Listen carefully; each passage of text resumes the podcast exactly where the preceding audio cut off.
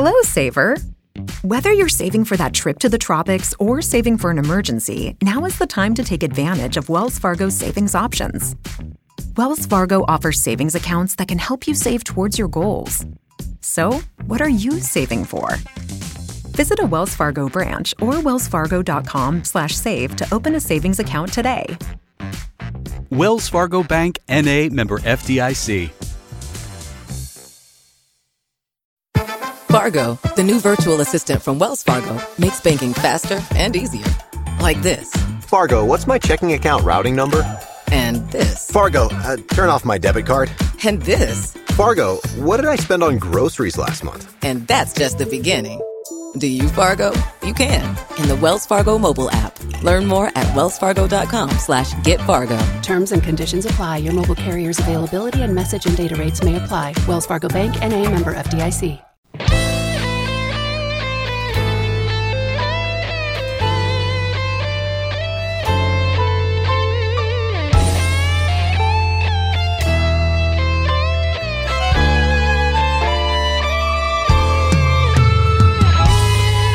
Ya sabéis que los viernes en la cafetera, como es el, estamos en, el, en la entrada del fin de semana, en la puerta hacia el fin de semana, intentamos hablar aquí de contenidos relacionados con las series, con las películas, con los videojuegos. Y hoy tenemos una experiencia muy interesante, porque además sabéis que esta es una sección que graban los propios oyentes de la cafetera que proponen algún videojuego y cuentan su experiencia al mando del, mismo. Como es un nuevo sector, como es una nueva forma de entretenimiento, bueno, esto que eh, los que ya lleváis 20 años jugando, lo mismo eh, os, os, sonrojáis al escuchar esto, pero para mucha gente sí lo es.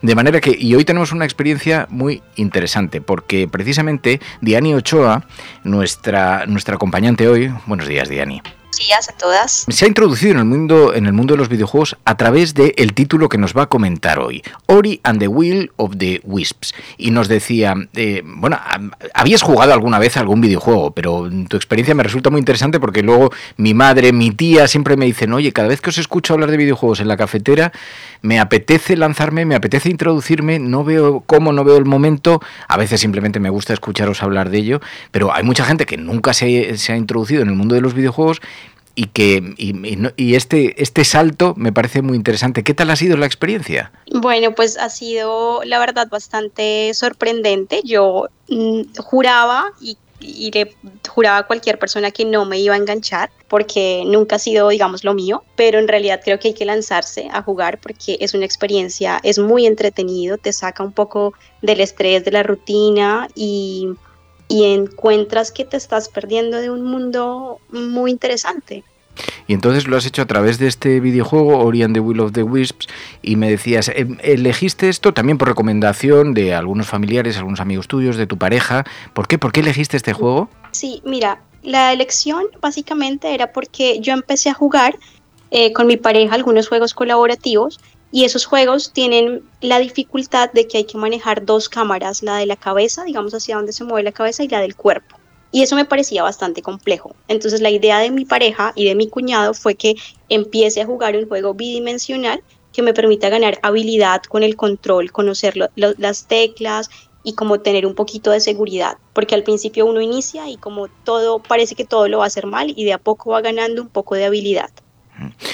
Eh, mi cuñado me recomendó este juego porque es muy lindo visualmente y tiene una historia muy conmovedora. Entonces él sabía que eso ahí me iba a enganchar también en la historia. Estoy viendo los gráficos, un búho, una suerte de conejito blanco subidos en las ramas de un, de un árbol. ¿Cuál es la sinopsis? Que, porque tú has jugado el segundo juego, hay dos creo, y el primero lo estás jugando ahora. La experiencia ha debido ser buena, pero creo que el primer videojuego, aunque estás empezándolo, no es el que has terminado, pero el primer videojuego es un espíritu que cae de un árbol y a partir de ahí eh, surge una historia, ¿no? Así es, así es. Bueno, yo jugué el segundo juego que viene del primero. En el primero, eh, este espíritu que se llama Ori, que como tú lo describes parece un conejito blanco que como irradia luz, ¿no? Es muy lindo visualmente. Eh, ha tenido ya una aventura en un bosque que es Niven y ha restaurado allá la armonía de ese bosque. Y entonces eh, se emprende a otra aventura con su búho, con un búho, un compañero que es Q,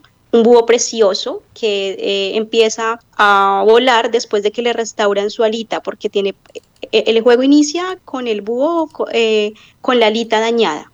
Entonces hay un, hay un, em, hay un participante, una criatura del bosque que parece una araña, pero no es exactamente una araña, que le restaura su alita y entonces Ori y Ku emprenden ese viaje hacia el bosque de Niwen. Cuando llegan al bosque de Niwen se encuentran con una tormenta eh, tremenda que con unos vientos los separa y entonces ahí empieza la, aventura de, Ori, solito, en la búsqueda de su compañero Ku. Y él también se va a dar cuenta que, que, ese bosque también ha sido corrompido. Aquí hay una, como una parte un poco como poética y es que eh, lo que intenta decir el juego es que las criaturas malignas no son malignas desde el principio, ¿no? no nacieron malignas, sino que fueron corrompidas por la oscuridad. Entonces, la, digamos que la misión de Ori es restaurar mediante la luz esa oscuridad y quitar la corrupción del bosque. Entiendo que es una cosa muy onírica, casi de dibujos animados por lo que estoy viendo.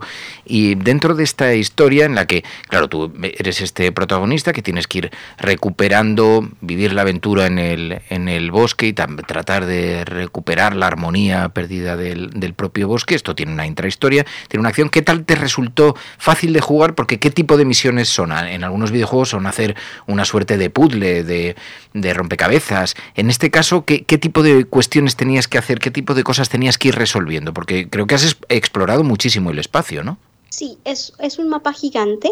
Em, este, este juego es un juego de aventura plataforma y tiene la característica que es Metroidvania. Esto quiere decir que no tienes como, no, no sigue un orden lineal, sino que tú puedes ir explorando a tu gusto el mapa a medida que lo descubres. Incluso un tip acá de juego es que cuando llegas a lugares en donde no puedes avanzar, a veces es simplemente porque te falta algo que ya encontrarás más adelante. Entonces, lo que tienes que hacer es empezar a explorar. Eh, vas a ir encontrando dos cosas, fragmentos de rocas o, llaves y orbes, orbes que pueden ser de vida, de energía, em, o orbes que te que con lo cual puedes completar algunas habilidades. O sea, vas a ir encontrando diferentes cosas en el camino eh, y para ello, pues tienes que simplemente avanzar, enfrentarte a criaturas del bosque malas, em, pasar obstáculos y todo ello va a ser a medida que también encuentres habilidades, como por ejemplo, eh, al principio solo puedes saltar un saltito corto, pero a medida que vas encontrando habilidades, de repente vas a ver que puedes saltar de pronto un salto doble o de pronto ya pegarte a la pared o de alguna manera hacer que, que Ori casi que dé un pequeño, un pequeño vuelo en el aire o diferentes cosas. Entonces, lo mismo con las armas. Primero tienes una espadita chiquitita, pero después vas a ir encontrando otras armas para combatir a los enemigos. Y esas armas también incluso sirven para, en algunos momentos del juego para pasar obstáculos. Mira, estamos conversando con un oyente de la cafetera, Diani Ochoa, que se ha pasado, ha terminado este juego, el segundo de Ori and the Will of the Wisps. Están diciendo en el chat, esta sección la grabamos los jueves por la tarde a partir de las 7 de la tarde. Pasaros los jueves por el canal de Twitch y por el canal de YouTube, porque ahí conversamos sobre videojuegos, pero también grabamos la sección y se puede participar en directo en el chat. Y dice Zares, eh, eh, bueno, estaban diciendo Raúl 23, qué lindo se ve, dice Zares, es muy bonito, también de historia, también la música, la música creo que es muy bonita, ¿no? Sí, también.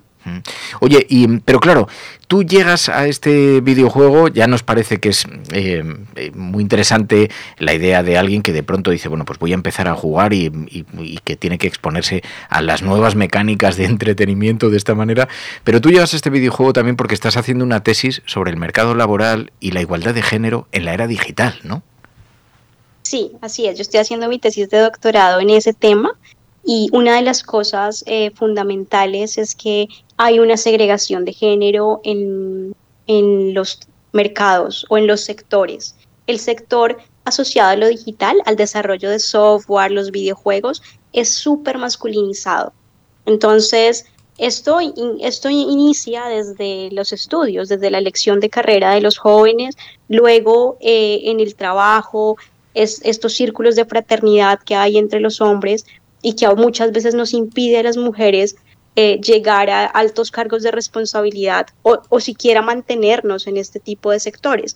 Entonces, por mi propio interés de, de, de estar muy involucrada en lo que investigo, pues no sé, he estado muy pendiente de las nuevas inteligencias artificiales, así que estoy igual que tú, Fer, eh, eh, loca con las inteligencias artificiales y, y, quise entrar en este mundo eh, justamente para empezar a romper yo misma los estigmas que tenga eh, en, mi, en mi cabeza de construirme de que si realmente tengo habilidad para esto y de que si lo quiero hacer, lo puedo hacer.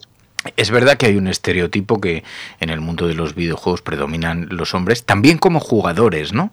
Todo, como en todo, en toda la línea de producción, desde el desarrollo hasta los jugadores, hasta las personas que eligen los juegos, en los eh, que eligen los premios, etcétera. Es decir, está permeado de masculinización todo el sector. Me decías además que se repiten los estereotipos. ¿A qué te referías con esto?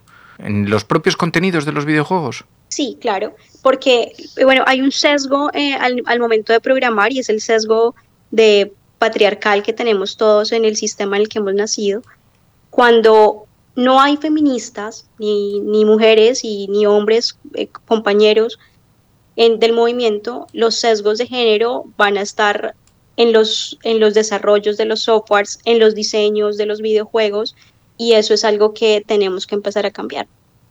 Y por ejemplo, en este juego que has profundizado tanto, ¿cuántas horas pasaste jugando? 40 horas, un montón para que vean la innovadora que soy. Bueno, creo que has explorado mucho, ¿no? Que has, has, buscado en cada rinconcito, has decidido explorar todo ese universo digital sí. de ese bosque sí, además, virtual. Además, lo jugué de forma, digamos, digamos, no, no capitalista, conducida a la productividad de terminar el juego, sino al disfrute. Quise como, es tan lindo el juego visualmente, te, se van a dar cuenta cuando lo jueguen que tiene un área de un desierto, un área de muy de bosque, un área de agua hermoso y cada algo muy lindo del juego es que cada como escenario te genera nuevos desafíos en cuanto a jugabilidad. Entonces lo quise como disfrutar, no con el afán de terminarlo. De hecho, me demoré un montón en, en, en terminar como o en, o en empezar la, la misión central, que es una búsqueda de cinco fragmentos que reparan el corazón del bosque. Me demoré un montón porque quise hacer, eh, no sé, tareas secundarias, eh, otras, otras cosas antes de llegar al final para disfrutarlo por completo. Es muy interesante esto que nos estás contando porque además de exponerte por primera vez al universo virtual de un videojuego tan profundamente, porque había, sí habías tenido experiencia con algún videojuego, ya habías jugado ¿no? en alguna ocasión. Sí, había jugado cuando era más chica y más joven, pero te digo Mario, Mario Kart, de estos juegos, o sea, mira, tengo un hueco de muchos años en los que eh, en ningún momento en mis, en mis hobbies o en mis actividades de ocio estuvo los videojuegos. Claro, es, quizás los juegos de mesa, pero no los videojuegos. Es lo que, me, lo que me ocurrió a mí también, que lo retomé ya de mayor, porque durante un montón de años dejé de jugar y había jugado a juegos muy básicos. Ahora el salto, tanto el tipo de producciones, el tipo de estructura, el tipo de guiones, casi son películas en muchos casos. En este caso, digamos que podría ser casi una peli de animación por lo que estoy viendo en los, en los gráficos. Pero, oye, una cosa, en un juego como este, que estamos viendo que es un, un dulce conejo que sale del bosque y que es un espíritu que tiene que recuperar la armonía del bosque, ¿de qué manera la perspectiva de género aquí tiene influencia? ¿De qué manera dices, no, es que todo impacta? ¿Te ha servido esto para profundizar? ¿Encuentras alguna cuestión que dices, si hubiera sido diseñado por mujeres, por un equipo de mujeres, o hubiera tenido colocadas las gafas de, digamos, de, de, de, del feminismo, las gafas moradas, eh, ¿crees que habría cambiado en algo la orientación del propio videojuego, siendo que es una cosa tan onírica, tan fantasiosa? Mira, en este en particular no me pasó eso, porque en este en particular sí encuentro algunas, mmm, como rescato algunas ideas muy lindas, y es, por ejemplo, la que ya, la que ya nombré, que las criaturas no son corruptas, sino que se han hecho, o sea, se han corrompido, no son malas a priori, ¿no?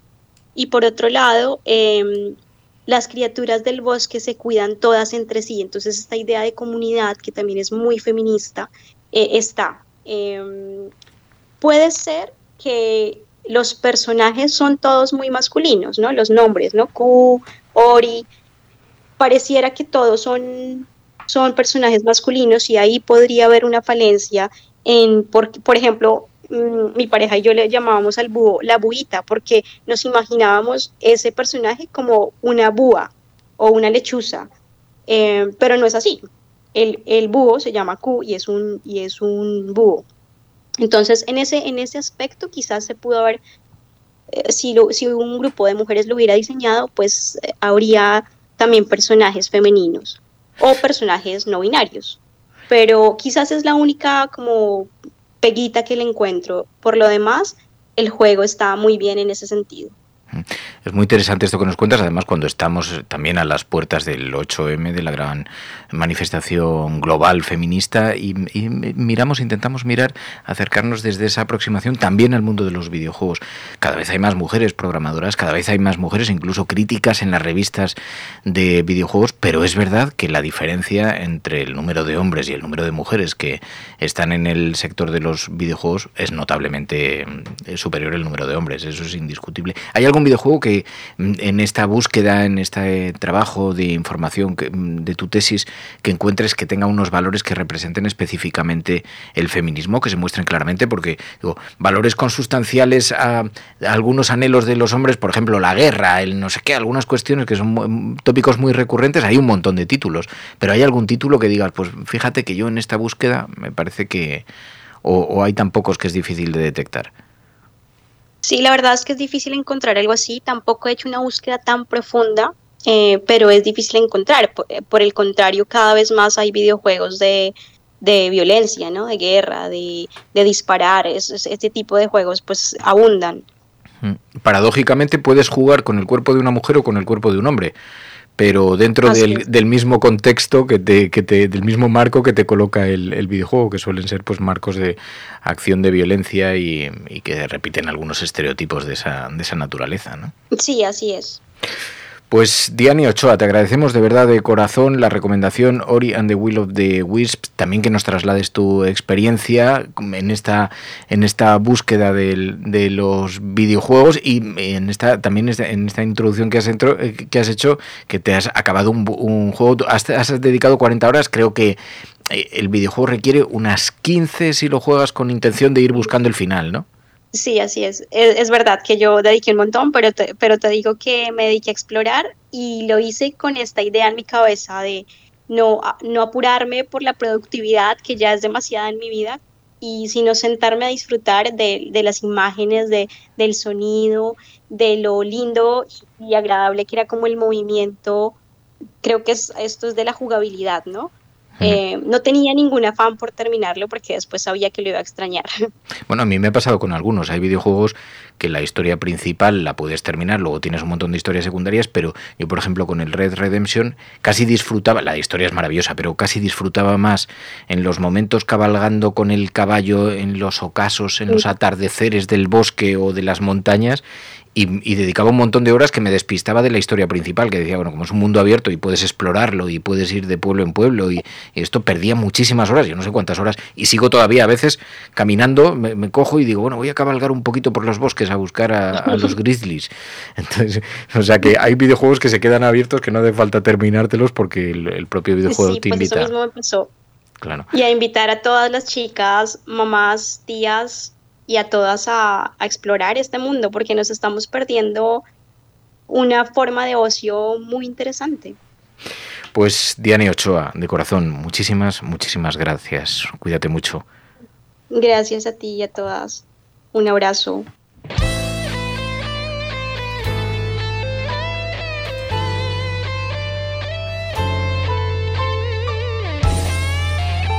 Los oyentes de la cafetera sostienen este programa.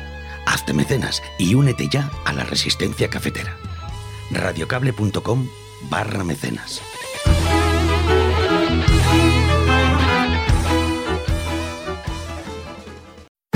Fargo, the new virtual assistant from Wells Fargo, makes banking faster and easier. Like this. Fargo, what's my checking account routing number? And this. Fargo, uh, turn off my debit card. And this. Fargo, what did I spend on groceries last month? And that's just the beginning. Do you, Fargo? You can in the Wells Fargo mobile app. Learn more at wellsfargo.com slash get Fargo. Terms and conditions apply. Your mobile carrier's availability and message and data rates may apply. Wells Fargo Bank and a member FDIC.